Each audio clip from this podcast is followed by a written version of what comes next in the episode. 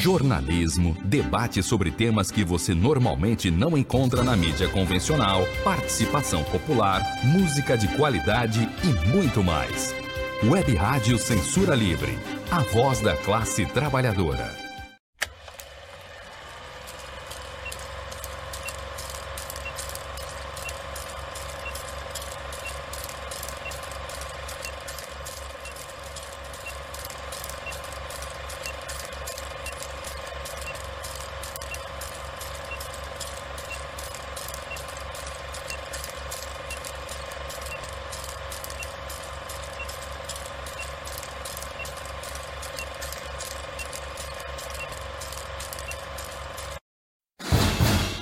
Cinema Livre. Tudo sobre o mundo da sétima arte. Apresentação: Wellington Macedo.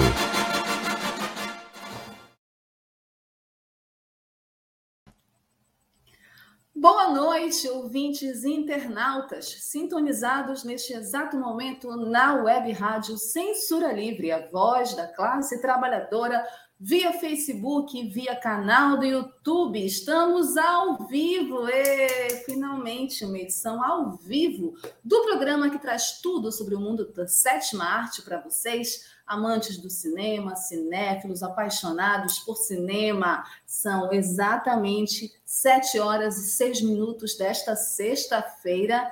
14 de abril de 2023, sextou com o programa Cinema Livre. Eu sou Wellington Macedo, falo diretamente de Belém do Pará, da Amazônia, um calor misturado com chuva, e trago aqui os bastidores, as notícias, as curiosidades, os perfis dos astros e estrelas as grandes histórias dos grandes filmes que marcaram as nossas histórias, a história do mundo do cinema. Esse é o seu Cinema Livre, apresentado por mim, Wellington Macedo, mas também com a colaboração especialíssima dos queridos parceiros Almir César Filho, que talvez apareça por aqui daqui a pouco nos comentários, e Dirley Santos, comigo aqui na produção. Dirley, segue mudo, sem microfone. Ele vai colocar os comentários de vocês aqui. Então, por favor, interajam comigo. Estamos ao vivo. Mandem os comentários de vocês porque hoje o tema é um tema muito especial, importante, sério.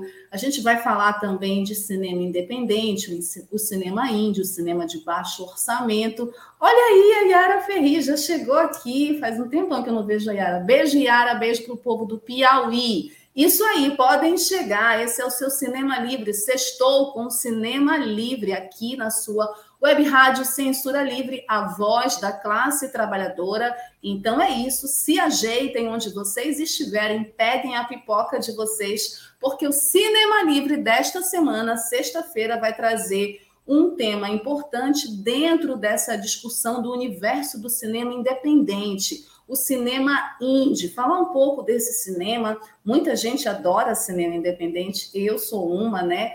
É, ele é um cinema que muita gente acha que é cult, né, que é para os cinéfilos, mas na verdade ele é um cinema que tem as suas especificidades. Vamos falar disso e vamos falar do filme Violência Gratuita, esse filme de 1997 do Michael Haneke, esse austríaco cineasta super importante que tem um remake, um remake de 2007 estadunidense. Eu vou falar dos dois, tá? Depois eu explico por quê. Mas é isso, tá? O povo tá chegando, tô adorando ver os comentários aí. Depois a gente vai ler os comentários. Vamos discutir muitas coisas, mas vamos começar já o nosso programa, esse primeiro bloco, com as notícias do mundo do cinema, muitas notícias legais chegando aqui no nosso quadro Curtas. E as últimas notícias do mundo do cinema para vocês. Dilei Santos aqui na produção, diretamente do estado do Rio de Janeiro. Está acontecendo um evento muito importante aí no Rio, a Rio Content, um evento que fala do audiovisual, muito legal.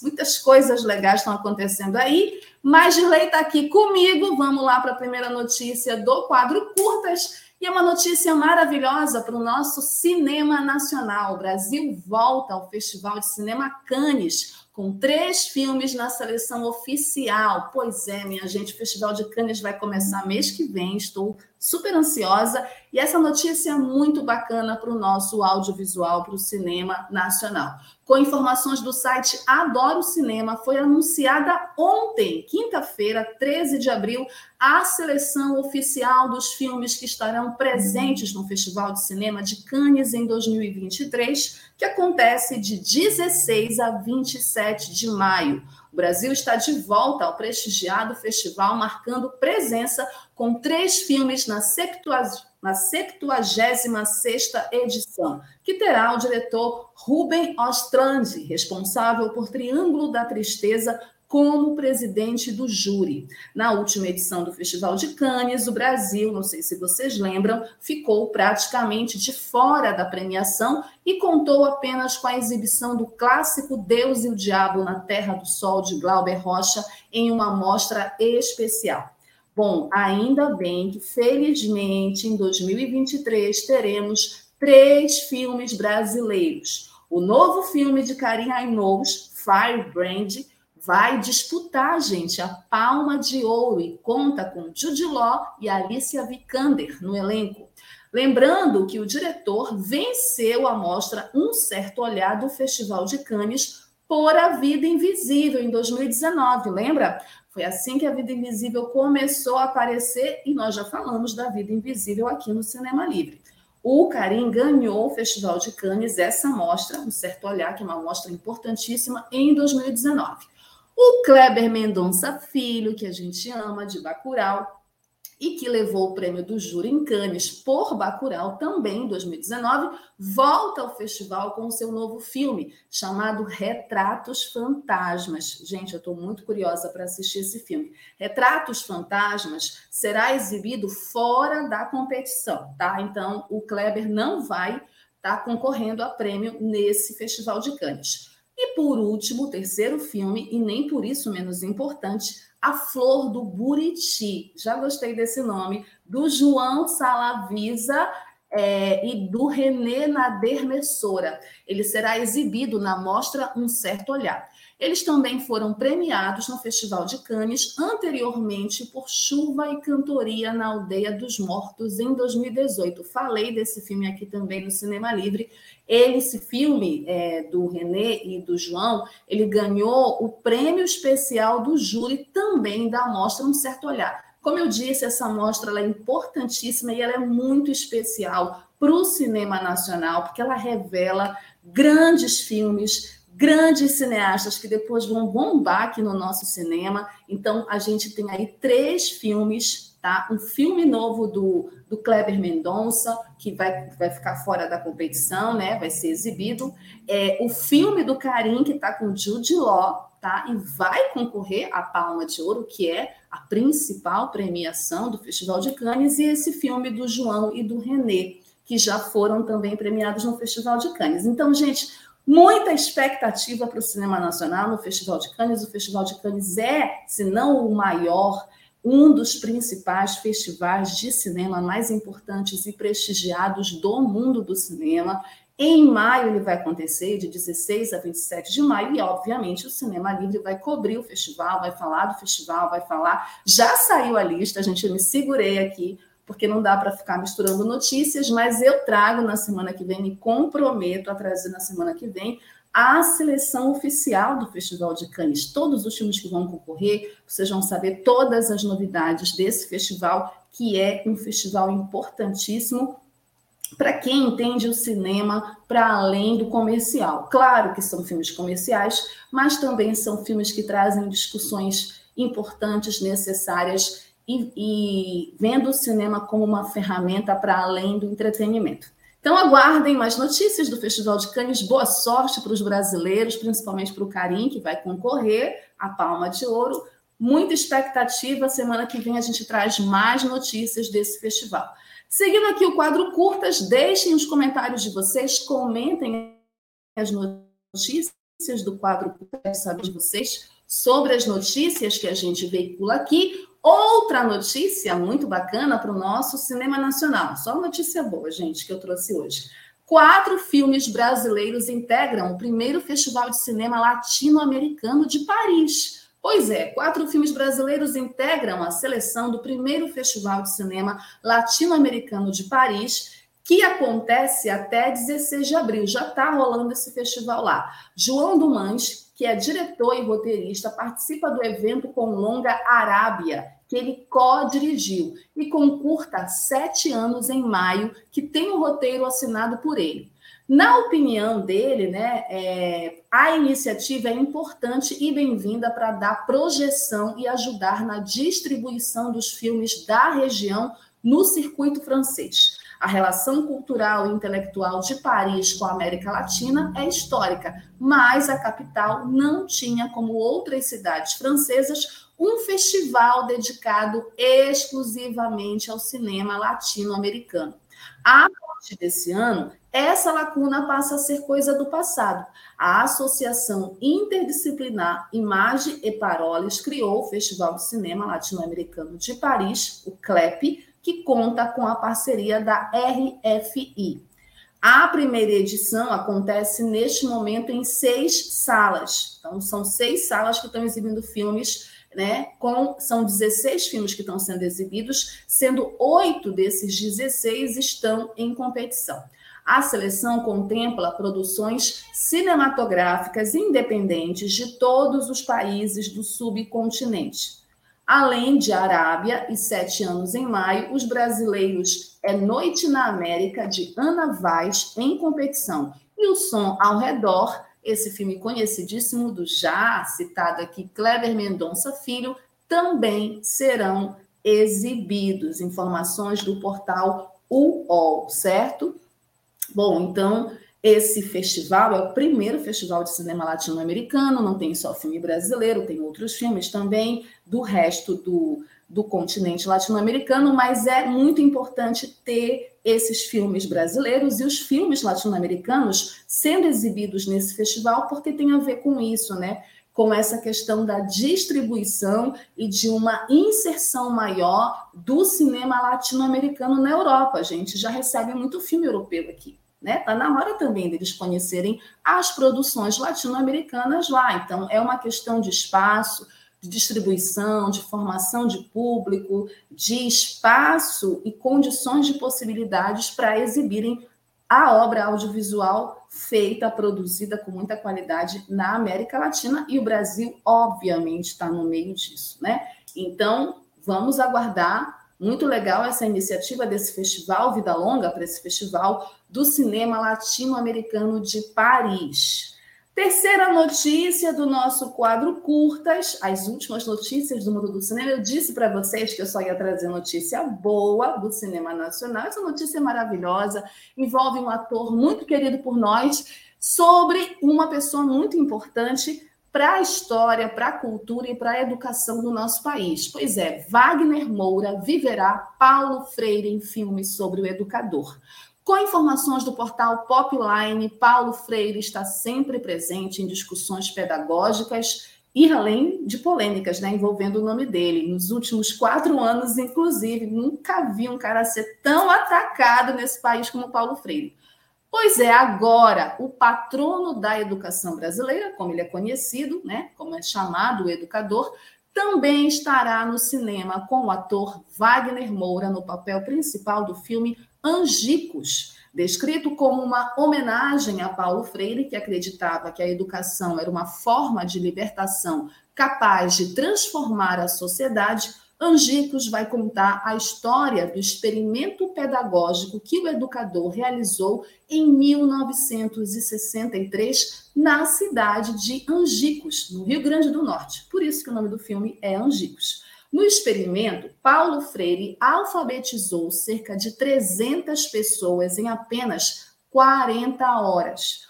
Com consultoria, com consultoria da família de Paulo Freire, o roteiro do filme é assinado por Felipe Riste, que também assinou o roteiro de Severina, responsável por influenciar a educação brasileira e mundial a cinebiografia de Paulo Freire, autor de Pedagogia do Oprimido, ainda não possui uma data de lançamento definida. Mas é claro, gente, que isso já gera uma ansiedade e uma expectativa muito grande em pessoas como eu, que gosto do cinema nacional, que gosto de cinebiografias, né? E que acha importante contar a história de figuras e personalidades importantes da nossa cultura, da nossa história, porque um país sem memória é um país morto né? Nós precisamos resgatar a memória desse país, a história desse país, a identidade desse país. A gente precisa resgatar nomes importantes desse país que nos últimos quatro anos foram atacados, sofreram todo tipo de fake news e de mentira criminosa.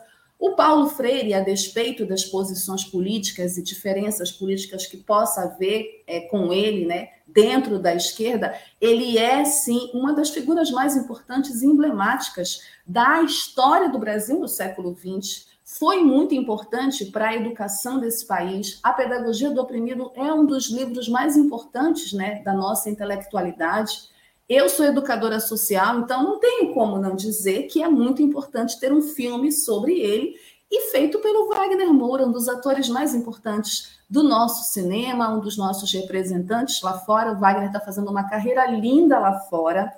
Atorzaço, uma pessoa super querida, então tem tudo para dar certo. Vamos torcer e, claro, mais notícias sobre esse filme que não tem data de lançamento ainda, né? Tem se especulado é, quando que o filme vai começar, as, quando vai começar as filmagens, a gente vai saber tudo aqui no Cinema Livre. Então, acalmem os corações de vocês, eu também vou acalmar o meu, e em breve teremos mais notícias sobre esse filme que promete ser um dos grandes lançamentos do cinema nacional.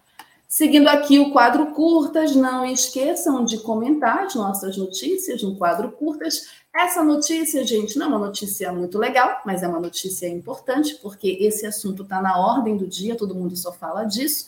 E chega no cinema e não tem como também a gente não falar. Chat GPT no Oscar? É uma pergunta. Pois é, IA pode escrever para Hollywood.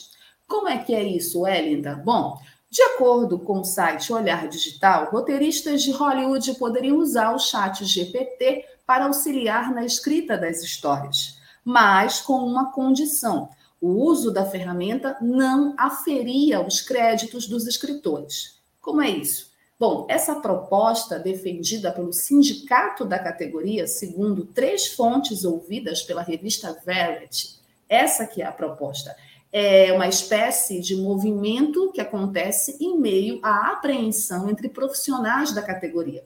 Com a chegada do chatbot da OpenAI, OpenAI, OpenAI ao mercado, junto à popularização de ferramentas desse tipo, começou a rolar aquele clássico temor da IA, a inteligência artificial, roubar, entre aspas, empregos dos humanos. Não é um temor qualquer, tá, gente?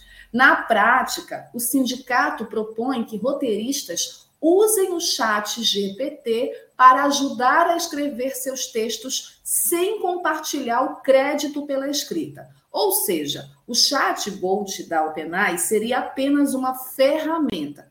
Outra possibilidade coberta pela proposta é que um estúdio poderia entregar ao profissional um roteiro gerado por IA para que ele reescreva ou faça melhorias. Enfim, nesse caso, o escritor ainda seria acreditado como autor principal da obra.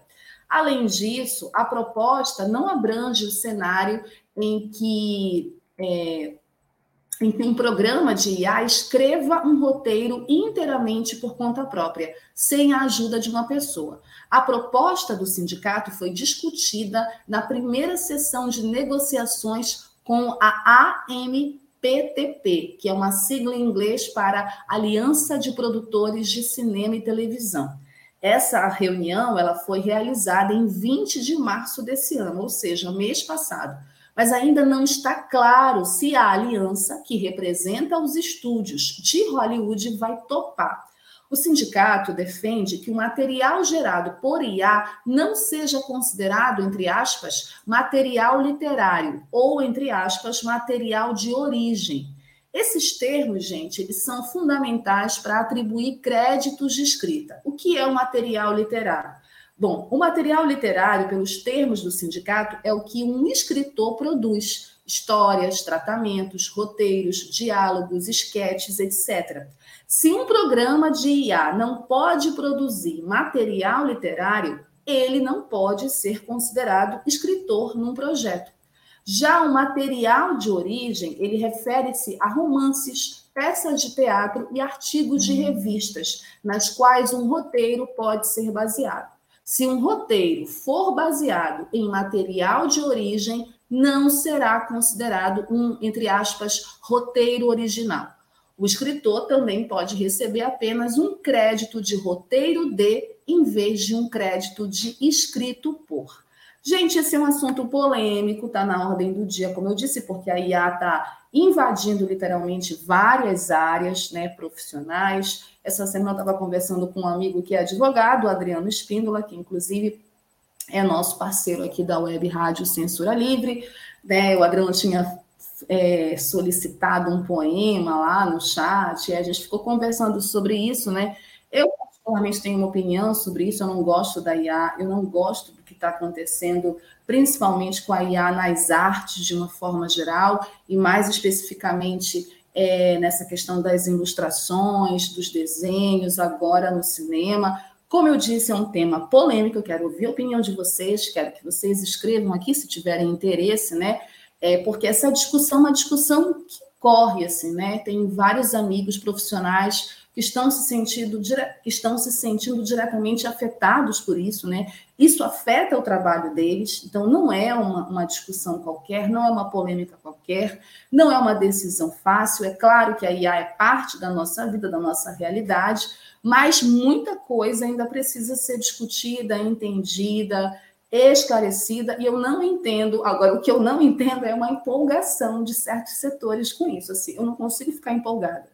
Juro para vocês que eu não consigo. Se vocês ficam, coloquem aí por que, vocês ficam, mas eu não consigo ficar. E assim, é tão sério o assunto até que gente, né, como o Elon Musk, esse burguês cretino aí, já fez apelos, soltou manifesto a paralisação das pesquisas em relação a IA, porque é um assunto sério, envolve empregos, envolve direitos autorais. Então, ou seja, é um assunto que está na ordem do dia, trouxemos para cá. Será que vai entrar no Oscar? Será que nós vamos ver filmes a partir do ano que vem escritos por IA, pelo chatbot? Será? Né? Vamos. Vamos ver, né? Esse futuro aí não parece ser um futuro muito bom, né? Mas nenhum futuro é muito bom no capitalismo, vamos combinar. Mas é isso, segue aqui, né? Deve voltar essa notícia aqui, obviamente, o Cinema Livre vai acompanhar. Quero saber a opinião de vocês sobre isso. Deixem aí os comentários de vocês. Vamos para a última notícia do quadro Curtas, uma notícia muito legal, gente, muito bacana, porque envolve Pedro Modova, Pedro Pascal e Ethan Rock, três grandes artistas do cinema que eu particularmente sou fã. Faroeste Gay de Pedro Modova com Pedro Pascal e Ethan Rock ganha distribuição no Brasil. Pois é, gente, está todo mundo na maior expectativa com esse filme do Pedro Almodóvar, que é um curta-metragem. E com informações do jornal O Globo, o aguardado novo trabalho de Pedro Almodóvar chamado Strange Way of Life já tem distribuição no Brasil. Descrito como um faroeste com temática LGBTQI a mais, o curta-metragem estrelado por Pedro Pascal e Ethan Rock será lançado no, no país diretamente no stream. Uma pena, gente, porque curta-metragem tem que passar no cinema. Assim como longa-metragem passa no cinema, não sei porquê. Enfim, mas aí é a MUBI, tá? Já estou logo falando, a MUBI vai adquirir os direitos, né? Já adquiriu, na verdade, os direitos de distribuição na América Latina e na Itália, e será a plataforma responsável pelo lançamento da produção. Ou seja, a MUBI não é uma plataforma tão popular como a Netflix ou a Prime, mas é isso. Ela adquiriu os direitos da distribuição, será a plataforma responsável pelo lançamento da produção, que já ganhou seu primeiro cartaz nacional. A data de estreia ainda não foi confirmada. Antes de chegar ao Brasil, o curta será exibido em sessão de gala especial, onde? No Festival de Cannes 2023, que vai acontecer, como eu já disse, entre os dias 16 e 27 de maio. Depois de 25 anos separados, essa é a sinopse do filme. Depois de 25 anos separados, o rancheiro Silva, vivido por Pedro Pascal, cavalga pelo deserto para visitar seu velho amigo, Jake, vivido por Ethan Rock, o xerife de Bear Creek. O que vem a seguir é uma tarde de intimidade compartilhada, reconciliação e lembranças. Porém, no dia seguinte, a revelação da conexão dos dois homens com um crime local sugere que há mais coisas no encontro deles do que apenas uma viagem pela estrada da memória. Gente, esse filme é a resposta do Pedro Almodova ao segredo de Brookback Mountain. Tá? Só para vocês saberem o Pedro Almodova, ele diz isso em entrevista, né? Essa, essa é a minha resposta ao filme O Segredo de Brookback Mountain, dos cowboys gays, com Heath Ledger, Jake Gyllenhaal, dirigido pelo Ang Lee, né? Aquele filme também que comoveu plateias do mundo todo. É, então, assim, muito ansiosa e curiosa para saber que resposta é essa, como é que se desenvolve essa sinopse, esses dois queridos atores, o Pedro Pascal, que está na crista da onda, né? O Pedro Pascal está em tudo, assim.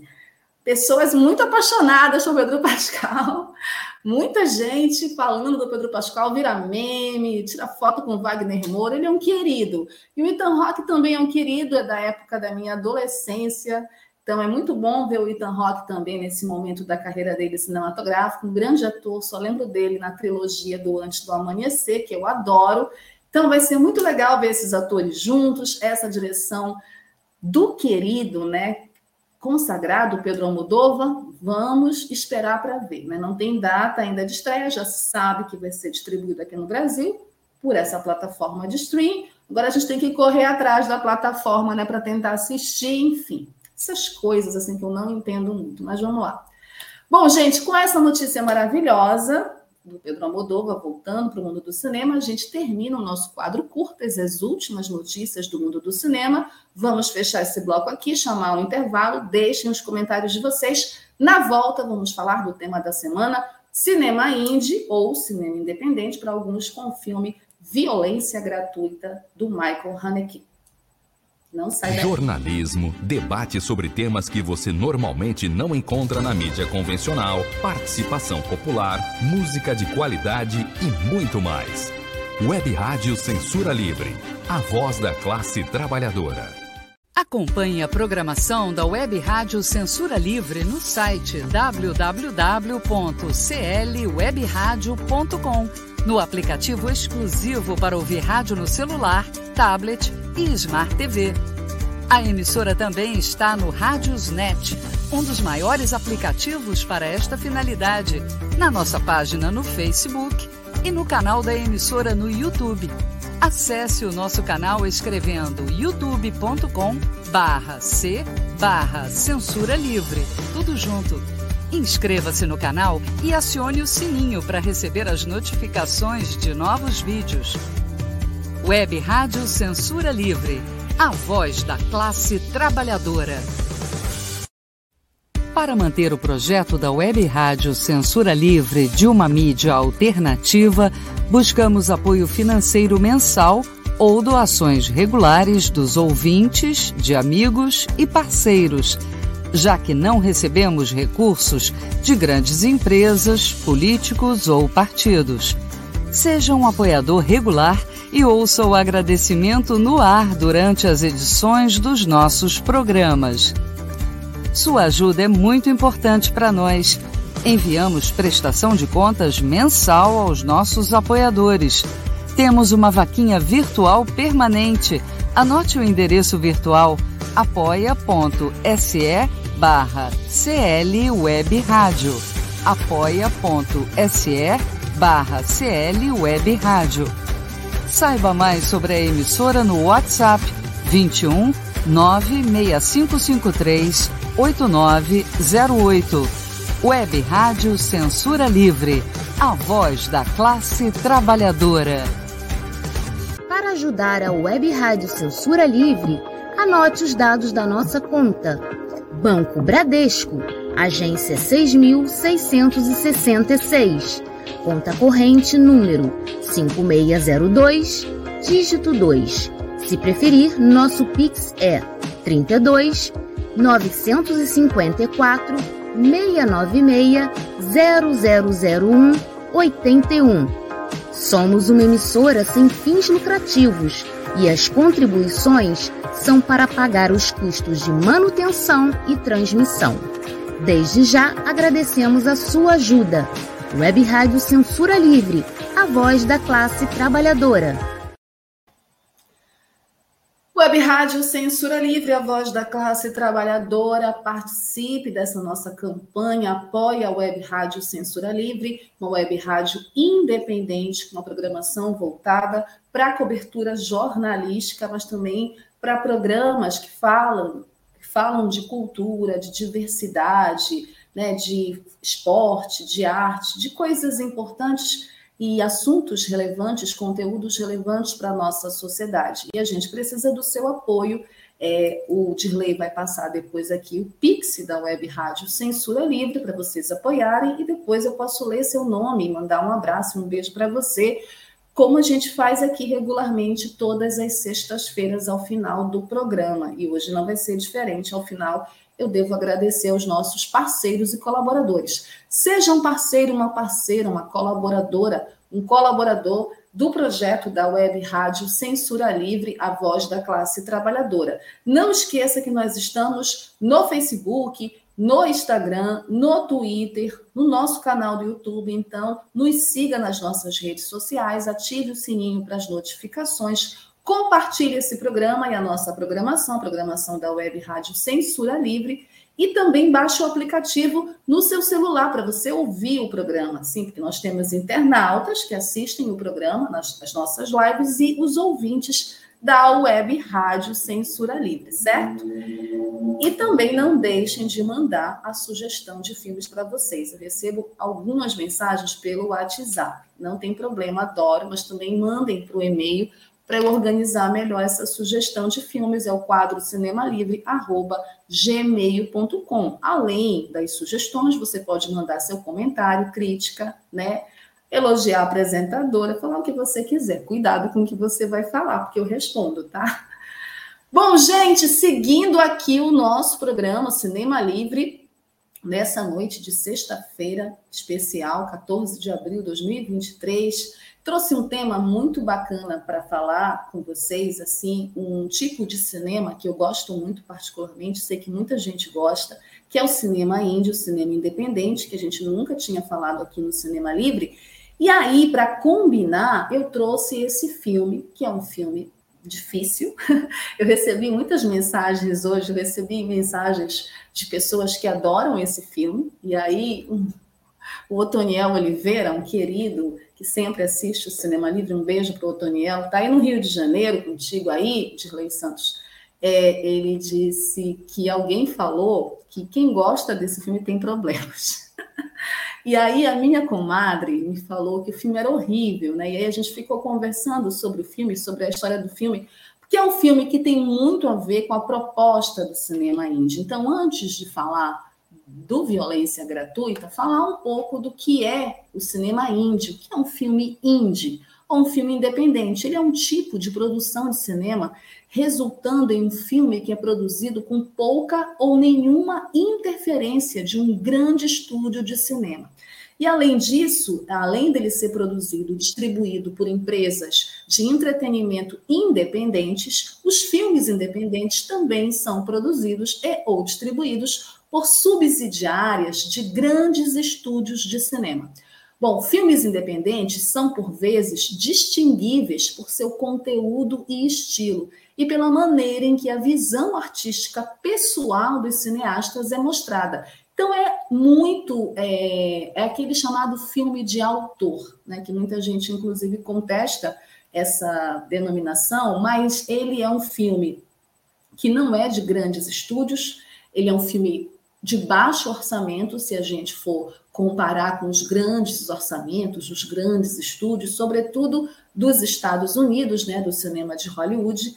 É, normalmente, mas não sempre, os filmes independentes são feitos, como eu falei, com orçamentos consideravelmente mais baixos do que os outros filmes. Em geral, a comercialização de filmes independentes ela é caracterizada por lançamentos limitados, ou seja, eles vão para poucas salas de cinema. Né? Então, assim, nem todo mundo tem acesso a esses filmes. Agora, com os serviços de streaming, todo mundo pode ter acesso a qualquer tipo de filme, né? Penso eu.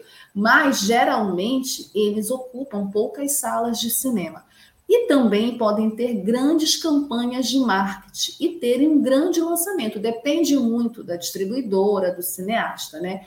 Filmes independentes são muitas vezes exibidos em festivais de cinema, é o principal espaço desse tipo de filme, antes do lançamento nos cinemas. Uma produção de cinema independente pode rivalizar com uma produção tradicional cinematográfica, se tem o financiamento e a distribuição necessária para isso. Como eu disse, depende muito.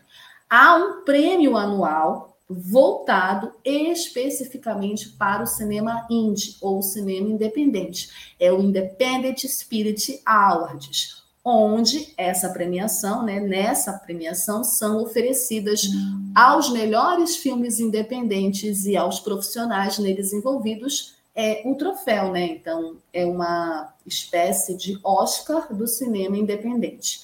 Até hoje, o filme independente mais caro já criado foi O Fantasma da Ópera. Vocês sabiam? É um filme de 2004, dirigido pelo saudoso Joel Schumacher, que no final teve os seus direitos comprados pela Warner Bros. Pictures. Olha essa curiosidade para vocês.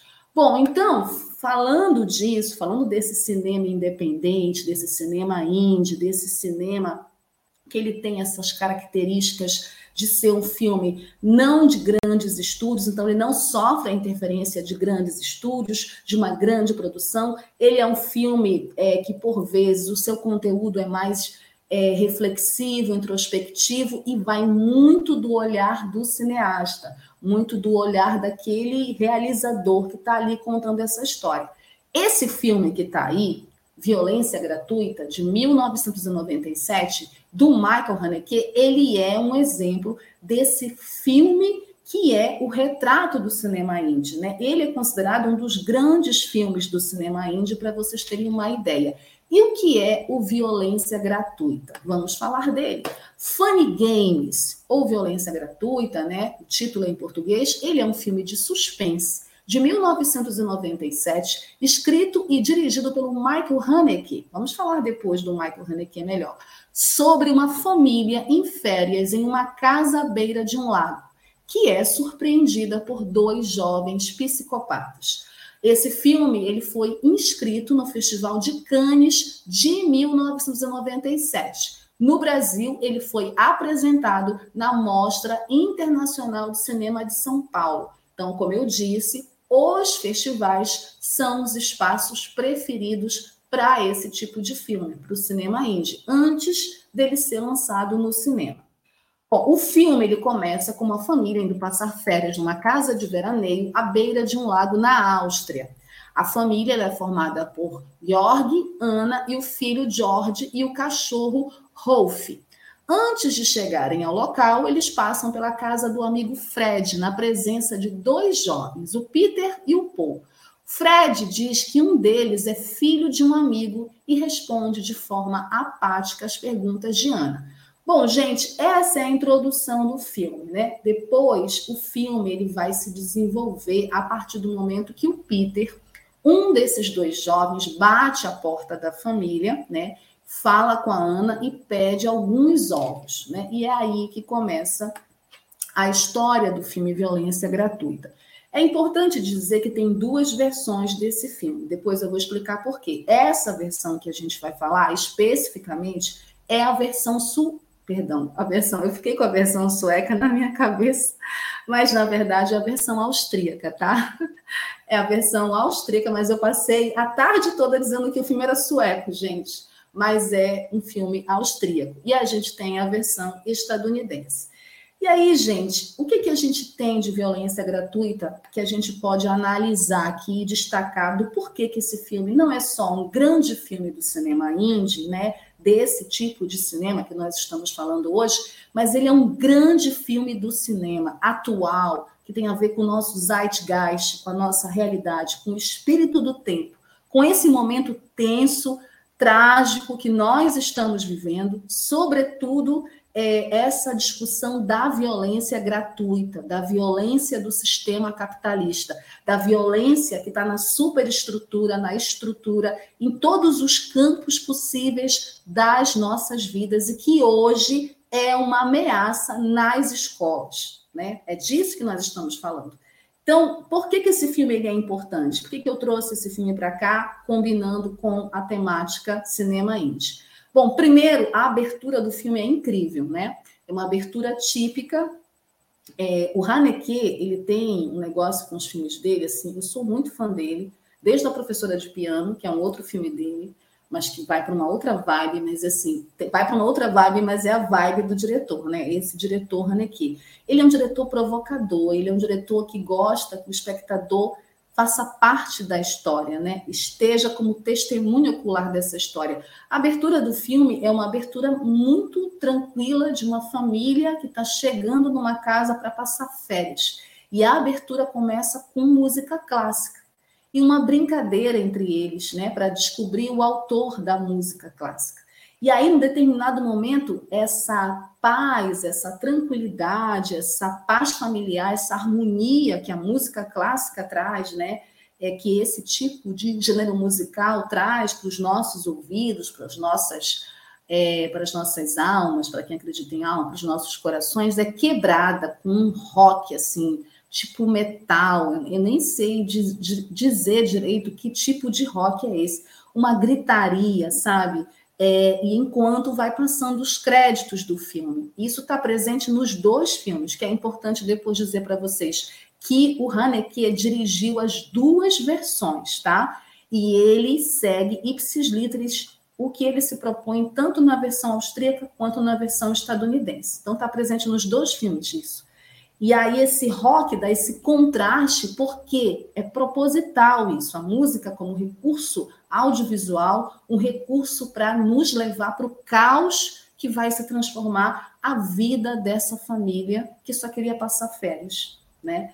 Então a gente tem os primeiros 20 minutos do filme, gente, o Haneke construindo uma tensão a partir da chegada desses dois jovens aí, tá? Eles chegam aparentemente tranquilos na casa, aparentemente são jovens normais, é, acima de qualquer suspeita, né?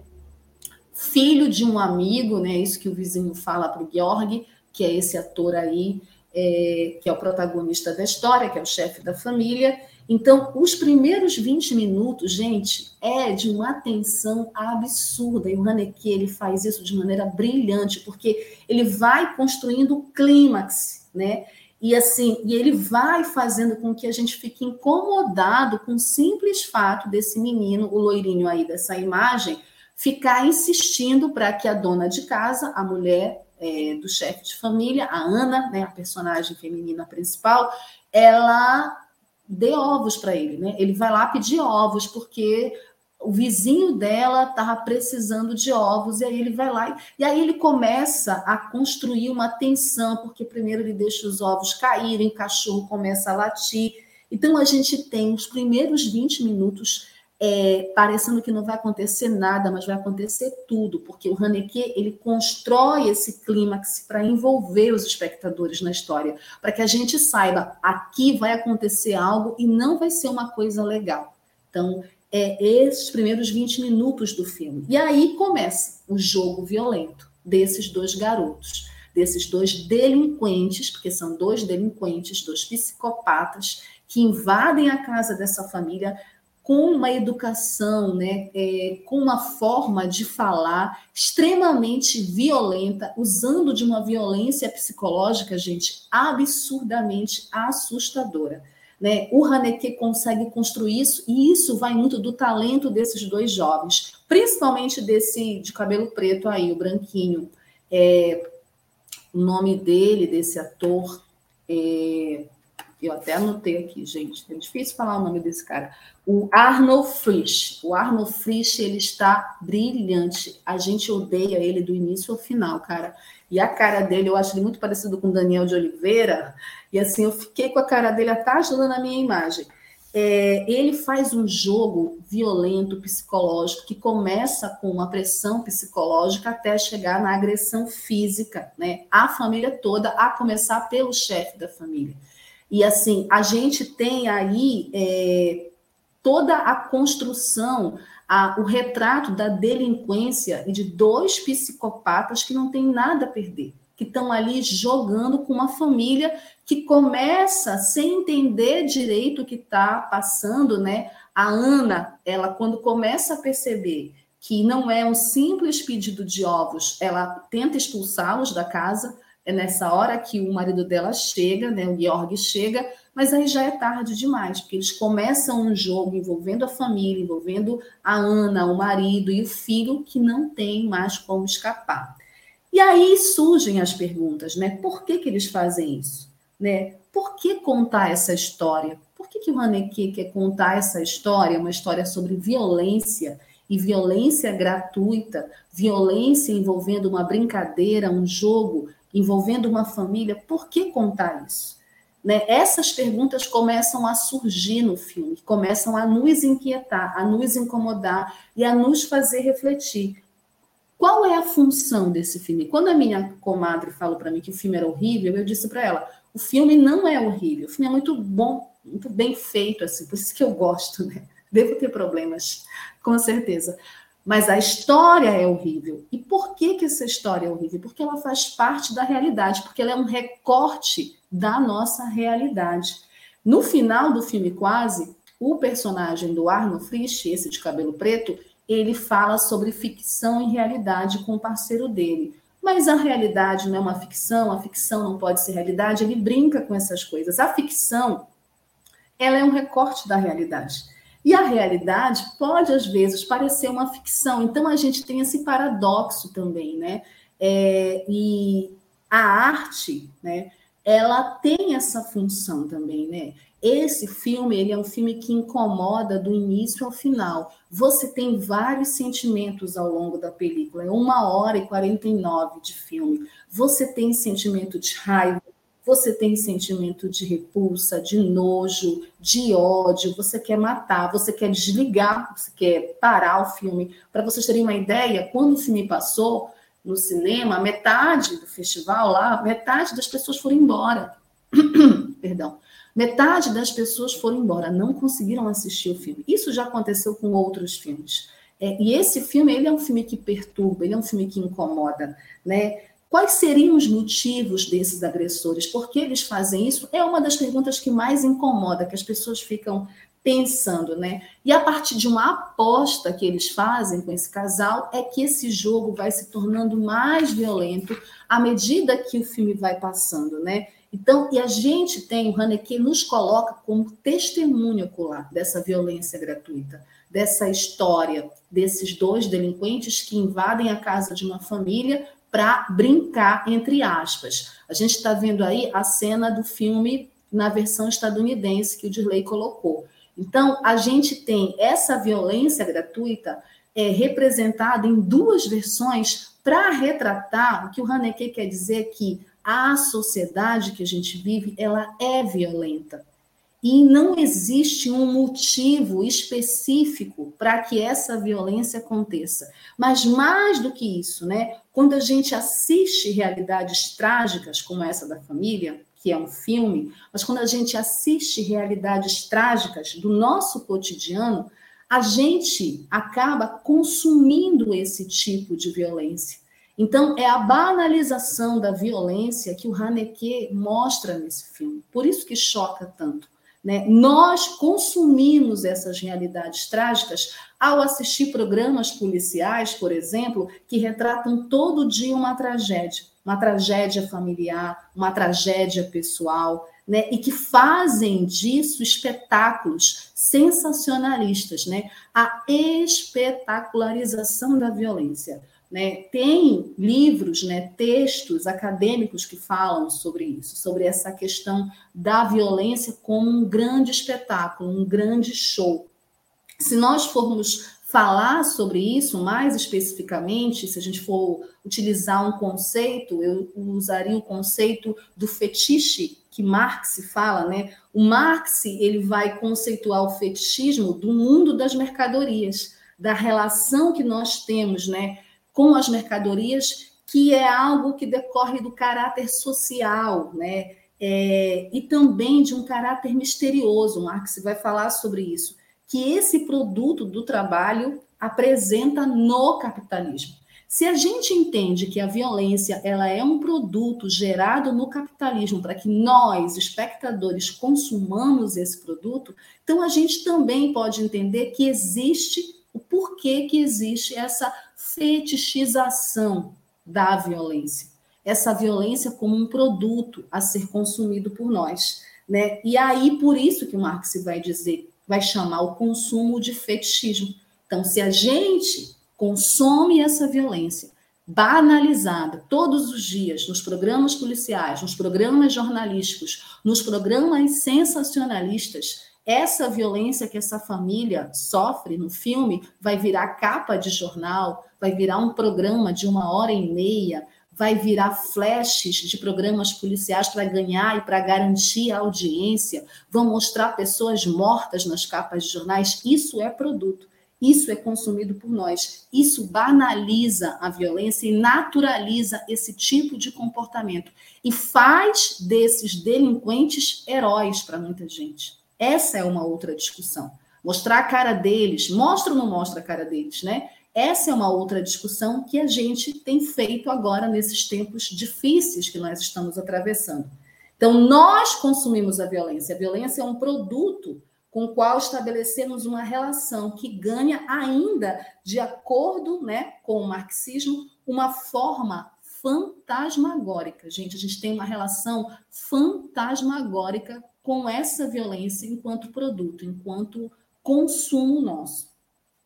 Os agressores são esses dois rapazes aí, né? Como eu falei para vocês, rapazes brancos, né? Classe média, ou seja, e aí é muito interessante o Hanna que trabalha com isso tanto na Áustria, né, na versão austríaca, quanto na versão estadunidense. É, não tem são estereótipos de pessoas acima de qualquer suspeita. Nós vivemos num país racista. Nós sabemos qual é o rosto de um, de, de um delinquente né, de uma pessoa considerada delinquente nesse país. Nós não estamos falando é, de um bandido qualquer, de um cara qualquer que invade a casa de alguém para roubar. Nós estamos falando de uma delinquência fruto de uma sociedade opressora, exploradora e que banaliza a violência. E esses dois rapazes, tanto a versão austríaca, tanto na versão austríaca quanto na versão é, estadunidense são feitos por rapazes brancos classe média. Então, isso também é interessante de observar no filme. Né? É, eles também têm perfis diferentes, né? O, na versão austríaca, o de cabelo preto ele é o cérebro, ele é o dominador, ele é o cara que dá as cartas.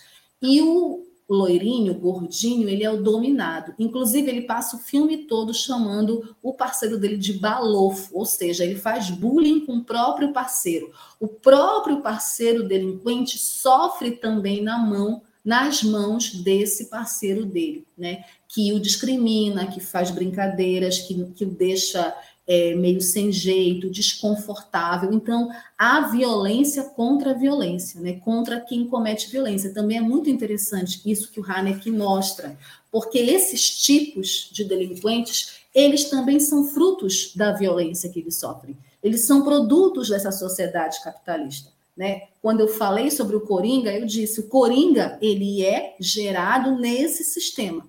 Né? Pessoas como Coringa, psicopatas sociais, são gerados nesse sistema. E todo tipo de violência é mostrado: violência psicológica, violência física, as agressões físicas, a violência machista, né? Tem uma determinada cena em que a Ana ela é muito exposta no filme e o Haneke faz isso de maneira brilhante, principalmente na versão austríaca, e a violência infantil, né? Que é a que mais nos toca que é a que mais nos deixa impotentes, sem ação, revoltados. A violência infantil, tem uma criança no filme, que é o filho do casal, e essa criança sofre essa violência, né? Ela vê os pais sofrerem a violência e ela também sofre a violência. Então, Haneke não poupa ninguém, não poupa nem as crianças. É, porque, na realidade, hoje, a realidade está muito difícil para nós adultos, mas muito mais difícil para as crianças. Né? E é isso que o filme do Haneke mostra. É, e ele faz esses jogos, ele trabalha muito bem, o Haneke, falando um pouco tecnicamente do filme, os planos médios. Né? Então, ele trabalha a câmera sempre em plano médio. É, e sempre mostra, assim, e sempre sugerindo a violência. Não necessariamente ele mostra a violência, mas a gente sabe que ela está lá, porque a violência está lá. Ele trabalha muito a expressividade nos rostos dos atores. Os atores, principalmente da versão austríaca, são maravilhosos. São maravilhosos, têm uma expressividade de terror muito forte que tu sentes isso, tu fica mal junto com eles, tu fica apavorado junto com eles principalmente o garotinho. Ele é muito expressivo. E o que trabalha esses planos médios muito bem. Então, é, e ele mostra esse terror contrastando com a frieza. E, gente, é muito interessante tu ver o filme na Áustria e o filme nos Estados Unidos, porque nós, americanos, e aí estou mexendo com todo mundo, né? Nós somos muito mais emocionais, né? Nós somos muito mais coração. É, os é, os austríacos, essa parte né, do leste europeu, tem uma frieza, né, até na forma de atuar, que assim é muito impressionante, eu fico muito impactada.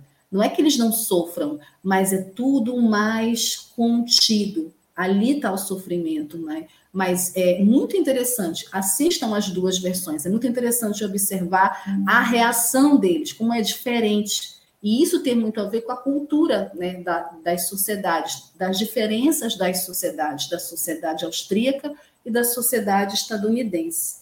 É, e essa frieza está muito no olhar desses agressores também. É, então, por isso, o elenco se destaca. O filme da versão austríaca, todos estão muito bem. Na versão estadunidense também. Eu gosto muito dos meninos da versão estadunidense mas para mim os agressores da versão austríaca são melhores, eles passam um medo muito maior, principalmente o menino do cabelo preto, que eu não sei. Eu sempre falo menino do cabelo preto. Então, a atmosfera cênica, o entrosamento dos atores na versão austríaca é muito bom. Na versão estadunidense também. O Haneke, como eu falei, ele é o dono do filme, né? Então, ele consegue é, repetir a história da mesma maneira e trabalhar com os atores da mesma maneira. É muito legal isso que ele faz no filme, né? Além de que é, o final, né? O horror tá lá, né? O horror, enfim, explode, né? No filme. Então, tudo que tem que acontecer de mais horrível acontece lá pro final, né? Então, a gente tem todas as gamas de sentimentos. Tem uma cena em que o Haneke, ele brinca com a nossa cara, né? Até estava falando hoje sobre isso, é, estava pensando nisso. É, ele dá uma ilusão ao espectador e tira essa ilusão. Na hora. Né? Então, assim, a gente tem uma esperança, mas depois. depois essa esperança é retirada da gente. Né? Depois a gente perde essa esperança. E é de propósito, porque o Haneke, na verdade, na minha avaliação, ele quer mostrar que é, a realidade é dura, a realidade não tem final feliz. Então, esse filme não tem final feliz. É, ele é bem real, é, ele é bem cru é, nesse retrato dessa violência. Então, ele dá uma esperança falsa, porque assim a vida não tem como rebobinar. Você não tem como rebobinar a realidade.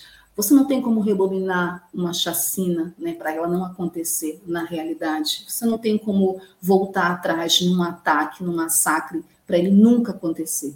E é isso que o Haneke mostra no filme, nas duas versões. É muito duro de assistir. Tu choras, assim, tem uma hora que o choro vem, mas é, isso tem a ver com a nossa realidade. É, e de de pensar que a gente deve prevenir essas coisas, porque depois que as coisas acontecem, não tem como rebobinar o filme, não tem como rebobinar o filme. É, então, é uma provocação né, para dizer que a vida ela não tem como voltar do começo, ela tem como seguir. E seguir para que é, histórias como essa não aconteçam e, que, e para que a violência não continue sendo banalizada. É, como algumas informações adicionais para vocês, assim, umas curiosidades, é, o filme ele foi muito bem recebido, né? E, na verdade, por que, que tem a versão estadunidense, gente?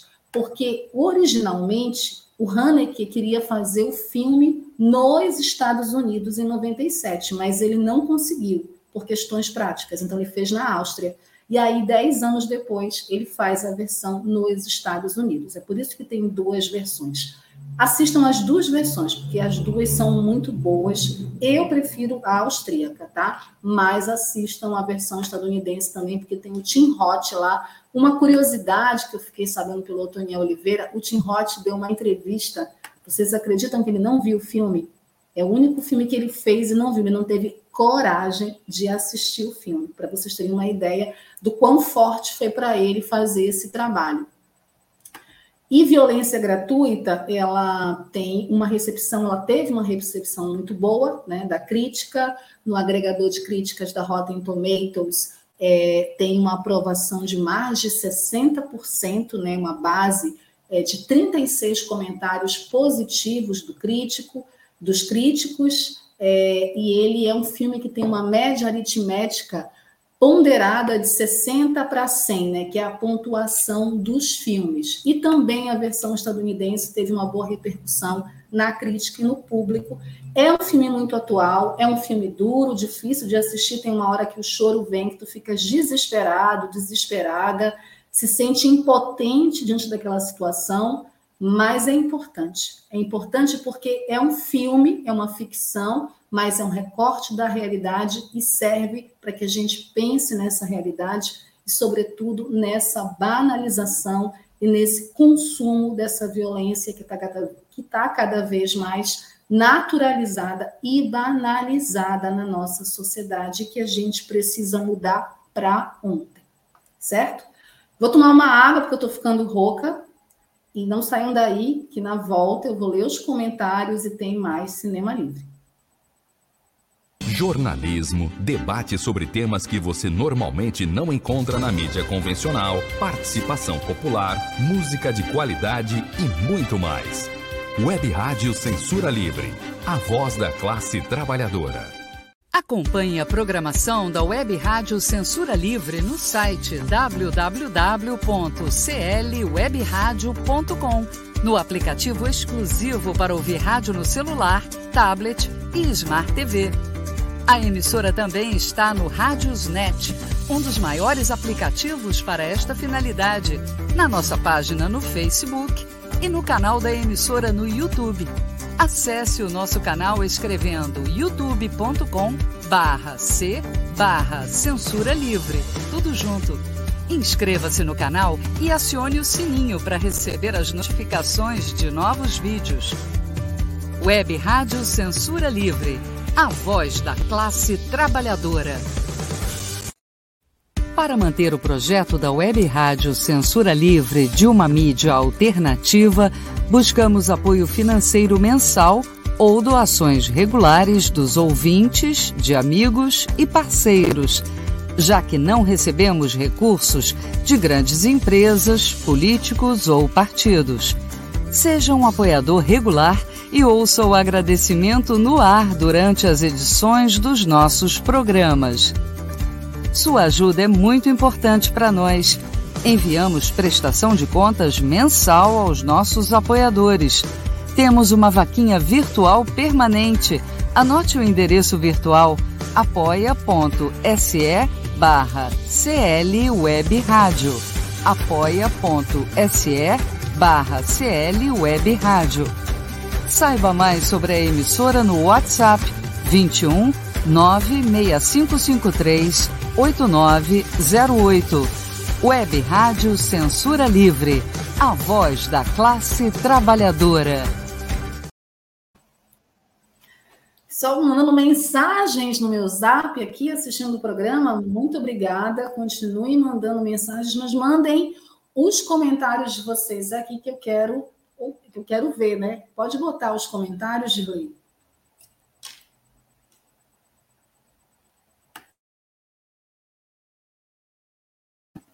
Economia é fácil, Almir César, César Filho, sextou com altas dicas de filmes para o fim de semana. Economia é fácil é um programa aqui da nossa web rádio Censura Livre, apresentado pelo parceiro Almir César Filho.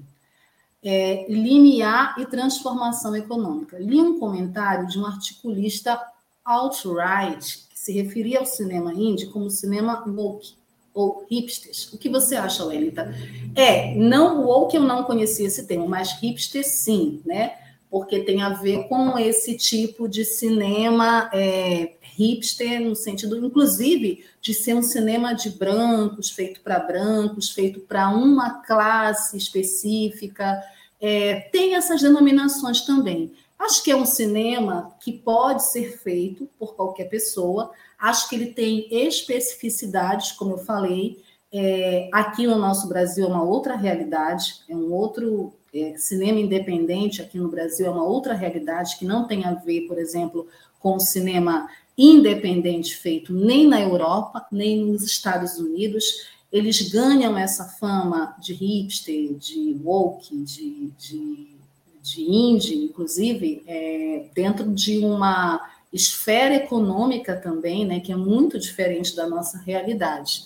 É, eu não vejo problema é, nessas denominações. É, o que me interessa no cinema indie, de fato, são as histórias contadas, né?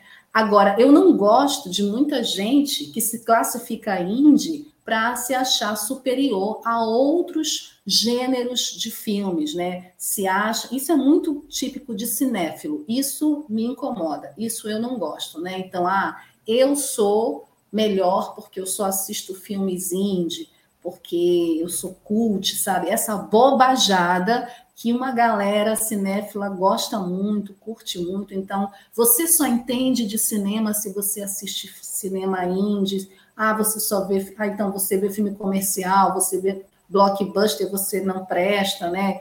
Você não entende de cinema. Isso é uma bobajada. Não façam isso, tá?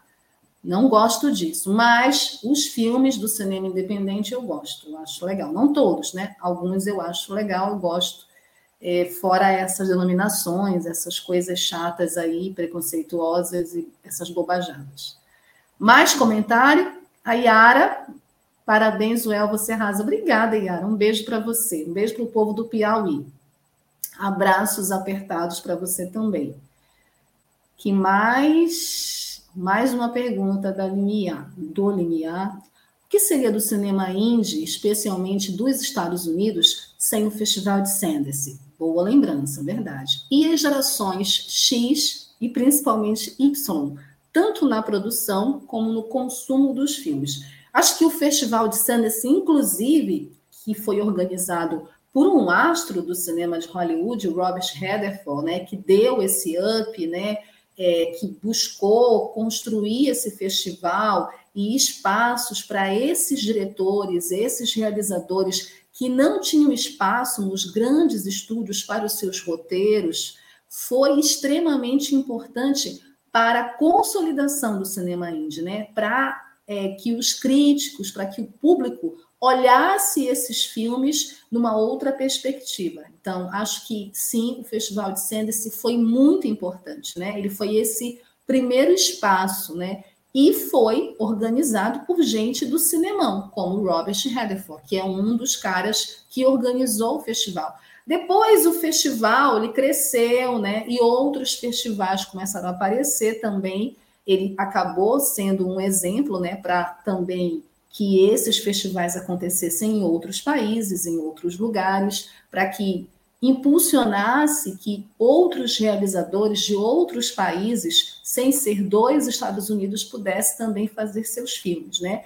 E ganhou esse espaço, esses filmes de baixo orçamento, que se a gente for comparar, é, a gente chama de baixo orçamento, mas são filmes que são caros considerados para nós aqui, porque a nossa realidade, como eu disse, é bem diferente.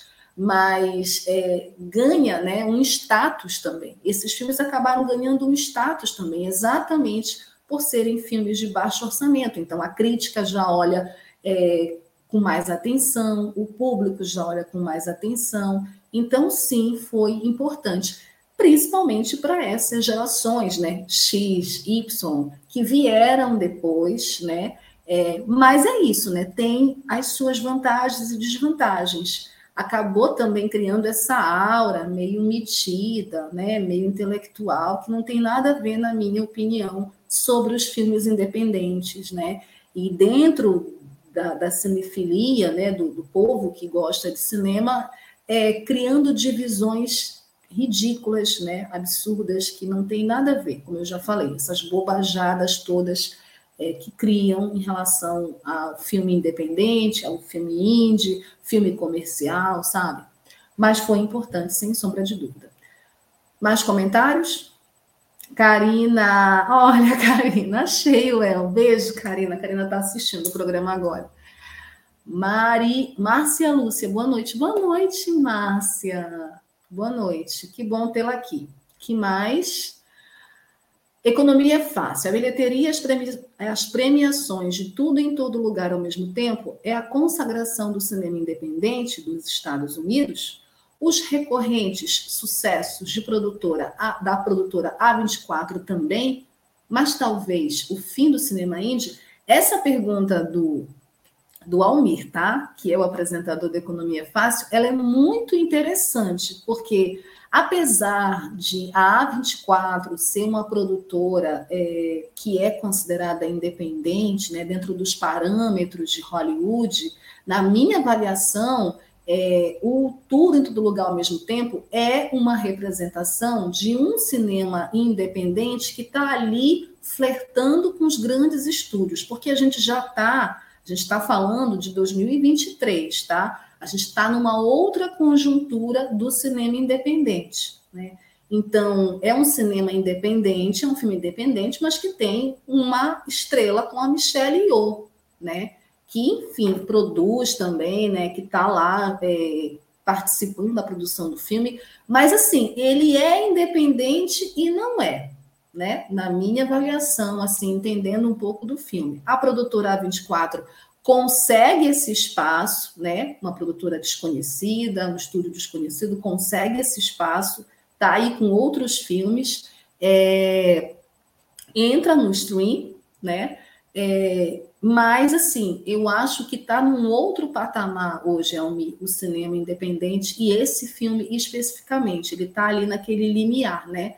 É, eu não acho que ele está é, no mesmo, até porque o contexto é diferente, mas é, é, um outro cinema independente, é uma outra, hoje um outro momento do cinema independente na minha avaliação. Acho que esse filme do Haneke, ele é uma representação de um cinema independente que hoje está num outro momento. Não, não saberia te dizer se é o fim do cinema indie, acho que não. Acho que é isso, esse avanço, né? O Sundance fez o filme avançar, fez os filmes independentes aparecerem, os filmes começaram a surgir, a chamar a atenção do público, da crítica, criou-se essa categoria, né? realizadores vieram, formou um público grande. A gente está num outro momento do cinema indie, então talvez não seja o fim, né? seja um outro caminho assim mais avançado desse tipo de cinema, que ainda trabalha com baixo orçamento, tá? Diga-se de passagem, é importante que vocês saibam disso. Certo? Não tem mais comentários? Adorei os comentários, adorei as perguntas. Gente, eu não sou dona da verdade, tá? Estou aqui dialogando com vocês. Mas adorei perguntas, os comentários. Mandem mais. Eu quero sempre estar comentando aqui com vocês. Adorei a interação. Vamos seguir aqui o nosso Cinema Livre. A gente está no último bloco. E como a gente está falando de cinema independente, violência gratuita, né? Filmes que mexem com a gente, filmes de baixo orçamento nosso quadro Dicas dessa noite traz cinco filmes, cinco grandes filmes, grandes retratos, assim como Violência Gratuita, do cinema indie. Ah, Wellington, só tenho violência gratuita, eu quero conhecer mais filmes desse cinema. Tá aqui, cinco filmes para vocês, gente. E eu caprichei nessa lista. O primeiro filme dessa lista, David Lynch. David Lynch é um dos grandes nomes do cinema indie. E esse filme, Eraserhead, de 1977, conta a história de Henry e Mary, que tem um bebê que nasceu prematuro e é desumano. Quando a mãe os abandona por não conseguir suportar o seu terrível aspecto, Henry deve se esforçar para cumprir o seu papel de pai solteiro. Antes de se tornar, gente, gente, esse filme é muito doido, assim, porque ele me fez lembrar uma história que eu estava conversando na semana passada sobre bebês é, que nascem com um aspecto desumano, né? E o Eraserhead, Eraserhead, do David Lynch, ele é um filme muito doido nesse sentido, porque o personagem, o pai, acaba tendo que criar essa criança, né? E por que, que ele é um filme importante? O David Lynch, que é um dos nomes do cinema independente, do cinema indie, ele deu um grande passo para o cinema independente, já mostrando esse caráter sombrio e surrealista, né? Trabalhando né, essa atmosfera surrealista a partir dessa história quase fantástica e também sombria, que é um dos aspectos do cinema independente em filmes como o do David Lynch, como o do Michael Haneke. Né? É, é o primeiro filme do David Lynch e é um dos maiores clássicos do cinema independente. É Razorhead, de 1977. Olha só, tem mais de 40 anos esse filme, gente, e continua sendo considerado um dos filmes mais importantes do cinema independente, um clássico e o primeiro filme desse cineasta David Lynch, que é outro provocador, outro cara que gosta de mexer com essas emoções. Vamos para o segundo filme, a segunda dica. Outro filme muito famoso, todo mundo conhece esse filme, Uma Noite Alucinante, Sam Raimi, 1981. Vocês sabiam que esse filme é indie? Pois é.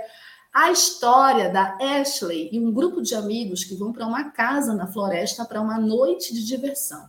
Lá eles encontram um velho livro que, quando lido em voz alta, desperta a morte. Os amigos acabam libertando uma corrente de demônios e agora terão que lutar por suas vidas ou acabarão como um deles. Gente, esse filme é, um, é considerado um clássico do terror cult teve várias continuações, remakes, né? Ele, ele é referência para um monte de filme de terror, do trash ao mais sério, e é um filme espetacular. Eu não sou fã de filme de terror, né? Eu já disse isso aqui algumas vezes, mas Uma Noite Alucinante é um filme obrigatório e é um clássico desse tipo de gênero do terror cult que a gente diz que tem muito a ver com o cinema independente feito em 1981, há exatamente 42 anos atrás. Está aqui na nossa dica.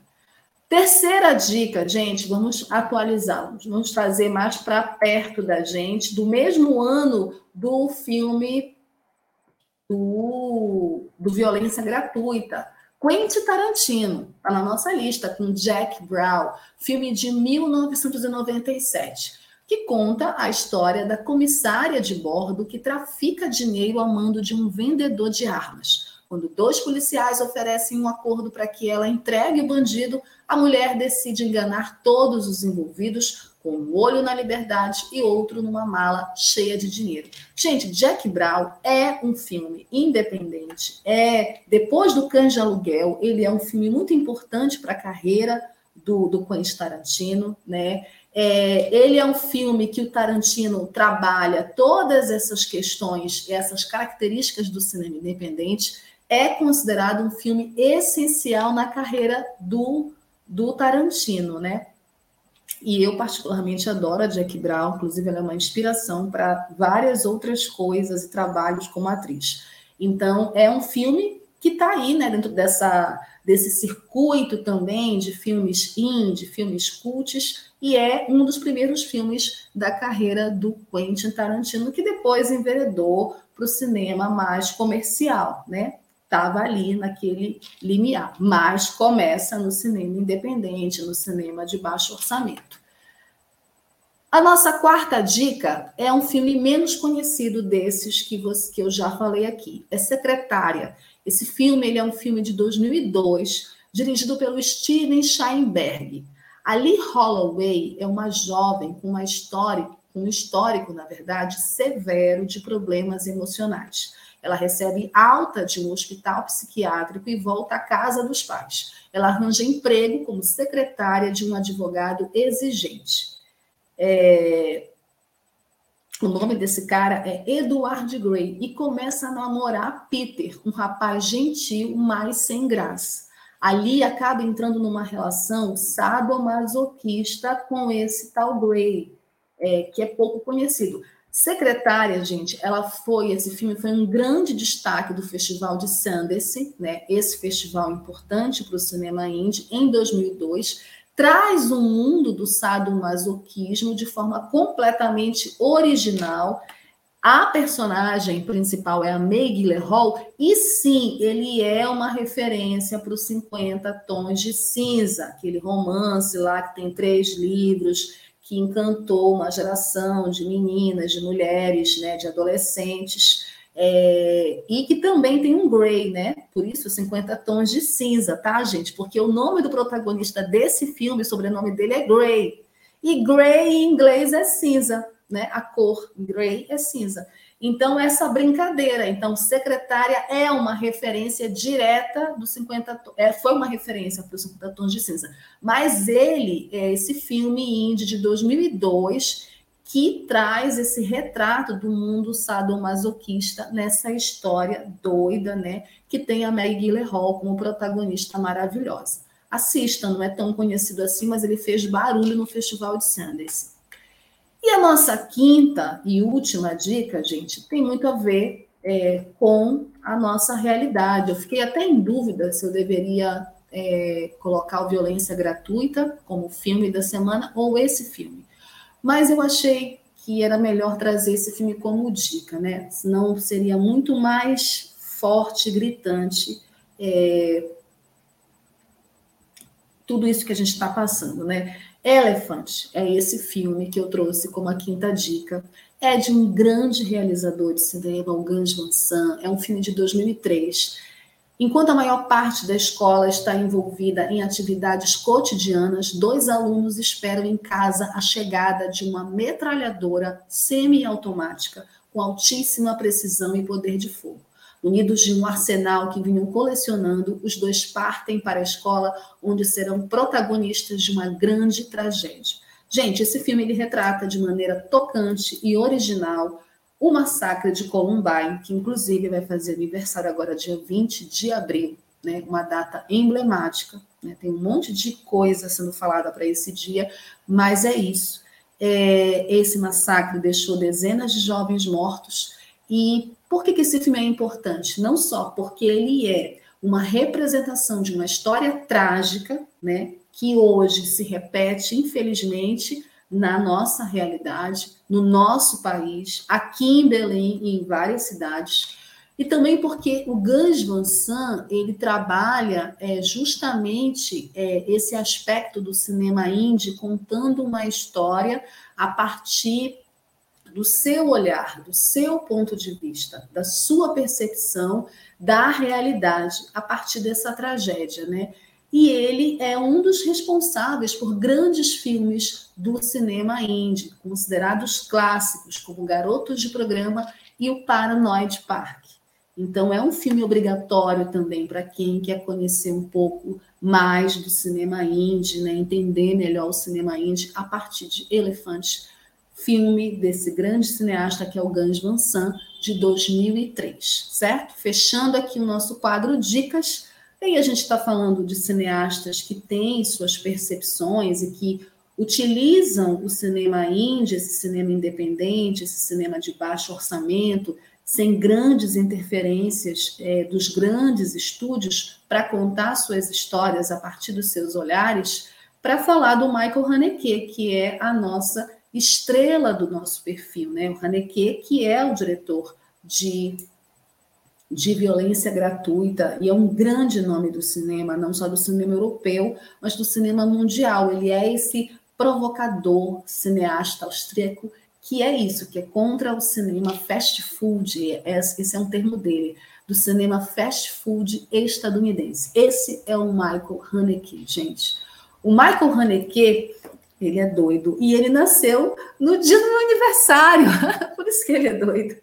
Nasceu em Munique, 23 de março de 1942. Ele é um cineasta e roteirista austríaco.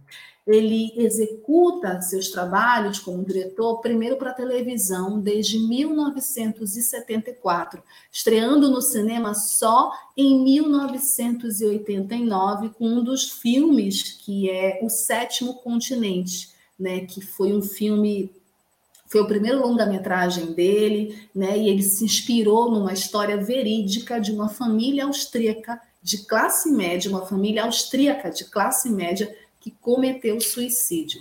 A partir desse filme, o Haneke já mostra é, esse lado dele de se interessar pelas tragédias humanas, pelas histórias humanas que refletem problemas da nossa sociedade.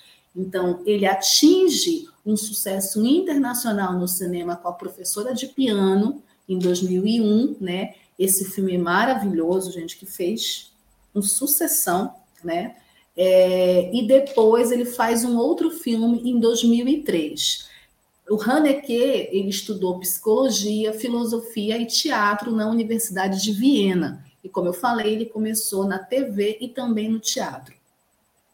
Entre os seus primeiros filmes, ele inclui o vídeo de Benny é, em Violência Gratuita, de 97, que é considerado um dos primeiros filmes dele, onde ele vai trabalhar essas primeiras características do cinema indie, né?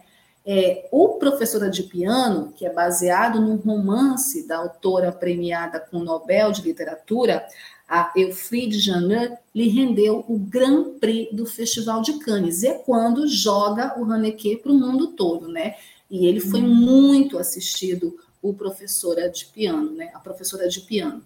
É, com longa-metragem Cachê, de 2005, o Haneke ganhou o prêmio de melhor diretor do ano no Festival de Cannes. No elenco de cachê está a maravilhosa atriz francesa Juliette Binoche em uma história de suspense psicológico. É, o Violência Gratuita, como eu falei para vocês, que é de 97, foi refilmado em 2008 nos Estados Unidos, tendo no elenco a Naomi Watts, o Tim Roth e o Michael Pitt.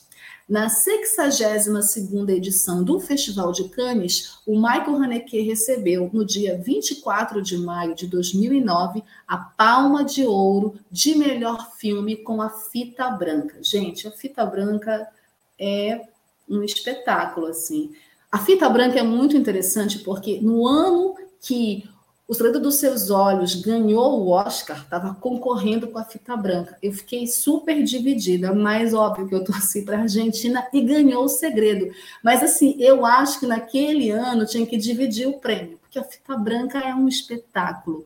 E é um filme que fala sobre o modo como a educação familiar interfere diretamente na educação social e política de um país. Olha aí, de novo, ele metendo o dedo dele na ferida. De novo, Haneke discutindo essa questão da família, do núcleo familiar e todas as consequências que isso pode trazer para a sociedade. A mesma coisa na violência gratuita, né? Quando ele tem o núcleo familiar como o principal alvo da violência desses dois jovens que são frutos de uma família. Então, o Haneke ele gosta de discutir essas coisas.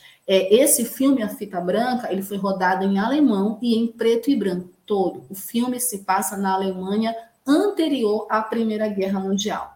Em 2012, ele recebeu novamente a Palma de Ouro pelo filme Amor. Gente, eu tenho um carinho muito grande por esse filme, uma história muito doida sobre esse filme, que eu fui ver no cinema e eu tive que expulsar adolescentes que estavam fazendo galhofa. Gente, Amor não é um filme romântico.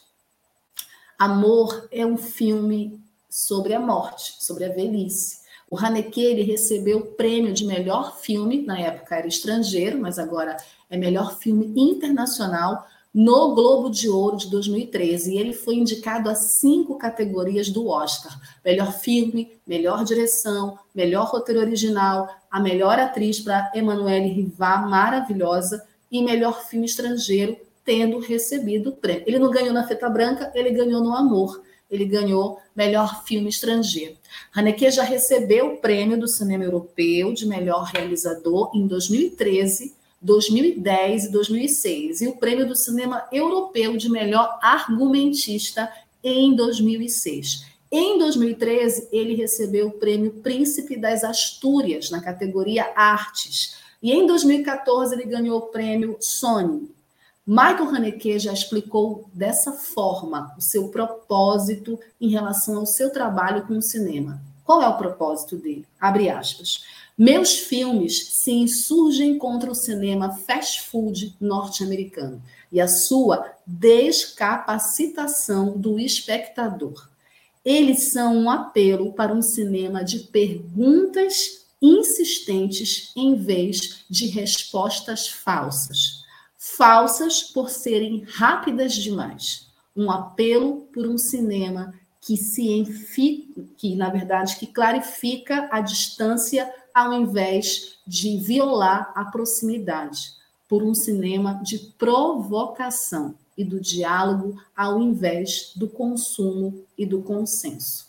Fecha aspas. Esse é o cinema de Michael Haneke, esse é Michael Haneke, o nosso homenageado, a nossa estrela desse perfil, um cara para além do seu tempo, né? Um, um, um cara que tem esse entendimento do que é o cinema, não só como um, um, entretenimento, não só como uma ferramenta de entretenimento, mas é uma ferramenta também é, que serve para comunicar problemas da sociedade, fazer a gente refletir, fazer perguntas insistentes que não podem ter respostas rápidas demais, né?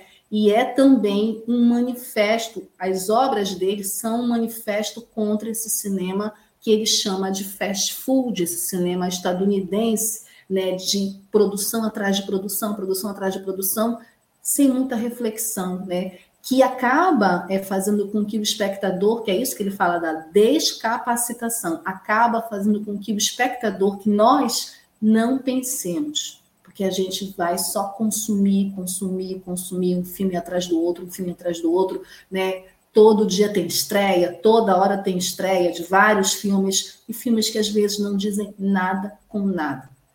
E o Haneke, ele vai na contramão disso. E eu acho isso maravilhoso, maravilhoso. Eu, como espectadora, amo. E é muito legal que ele continue fazendo filmes, que ele esteja vivo, que ele esteja. E nascendo no meu aniversário, gente, que legal. Ele é muito legal, esse cara. Todo mundo que nasceu no dia 23 de março é muito legal. Olha aí. Mentira, gente. Vamos lá para os agradecimentos aqui finalizando o nosso programa, agradecer aos apoiadores, Adriano Espíndola Cavalheiro, Antônio Felipe, o Cláudio Tunai, Bola Viva, Daniele Burnia, Deusa Volpe, Gelta Xavier, Nelson Marques, CCOB, programa Economia Fácil, José Brauschweg, não sei se eu li o seu nome direito, desculpa, e Wendel Setúbal. Muito obrigada a todos os colaboradores do nosso projeto da Web Rádio Censura Livre, a voz da classe trabalhadora. Muito obrigada a todo mundo que ficou até agora me assistindo, assistindo Cinema Livre. Obrigada a todo mundo que comentou. Um beijo. Todo mundo que botou comentário aqui, que veio assistir. Almi, Yara, Karina, Dona Márcia, Limiar, que fizeram perguntas. Muito, muito obrigada. Esse programa é, ele só existe, só funciona com vocês aí do outro lado interagindo. Então, muito obrigada, valeu pelas participações, contribuições, comentários. Agradecer meu parceiro de sempre, Dirley Santos, que está aqui comigo até agora. Gente, esse foi o Cinema Livre desta sexta-feira, adorei essa edição ao vivo. Espero fazer mais edições ao vivo. A gente nunca sabe o que vai acontecer durante a semana, mas semana que vem a gente sabe que o Cinema Livre vai estar de volta com mais histórias do cinema, com mais filmes, perfil, curtas, dicas de filmes para vocês, tá bom? Tenham uma, um ótimo final de semana, cuidem-se, fiquem bem. Até semana que vem, até sexta-feira que vem. Um beijo grande, tchau, gente. Obrigada. Cinema Livre tudo sobre o mundo da sétima arte. Apresentação: Wellington Macedo.